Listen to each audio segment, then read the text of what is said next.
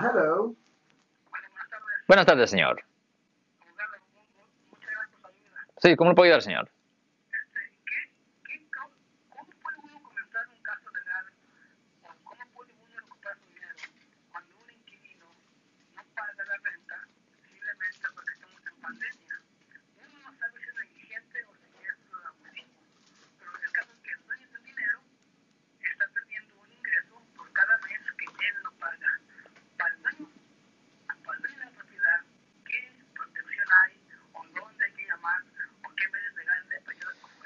Well, desafortunadamente ahorita para un dueño de propiedad, ahorita hay un moratorio que existe donde en efecto no pueden sacar a los inquilinos.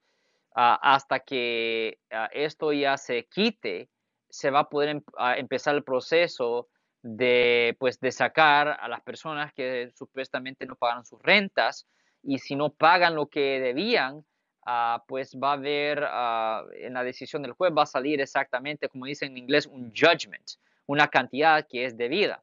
Y esa persona, pues a la fuerza, tiene que pagarlo para que quiten ese, esa decisión de su registro. Porque cuando una persona tiene uno de esos en su registro, no va a poder rentar en cualquier otro sitio, porque si usted es dueño de una propiedad y usted pues tiene un inquilino perspectivo que quiere rentar su propiedad, usted hace una búsqueda de su registro y ve, oh, no, no, no, no, no, esta persona todavía le debe dinero a fulano de tal y a fulano de tal.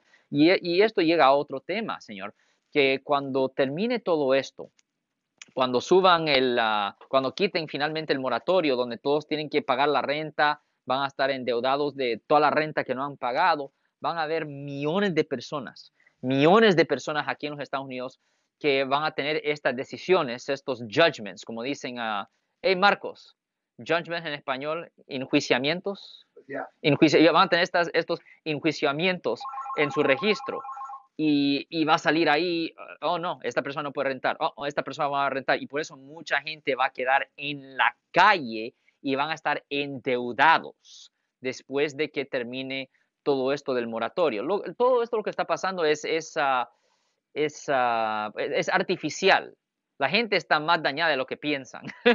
Esto va a ir peor cuando termine el moratorio, Marcos. Bueno, perfectamente bien. Y le quiero decir al caballero que hay manera, ¿verdad?, de que al inquilino y al eh, dueño se le otorga el 80% de la renta. O sea que obviamente 80% es mejor que nada. Es algo dificultuoso y hay una línea larga, larga que está esperando. Es bien difícil ahorita. Muy difícil, pero usted puede meterse precisamente a lo que se llama la Oficina para Protección Financiera del Consumidor, ¿ok? Oficina para la Protección financiera del consumidor y quizás ahí pueda encontrar. Si les gustó este video, suscríbanse a este canal, aprieten el botón para suscribirse y si quieren notificación de otros videos en el futuro, toquen la campana para obtener notificaciones.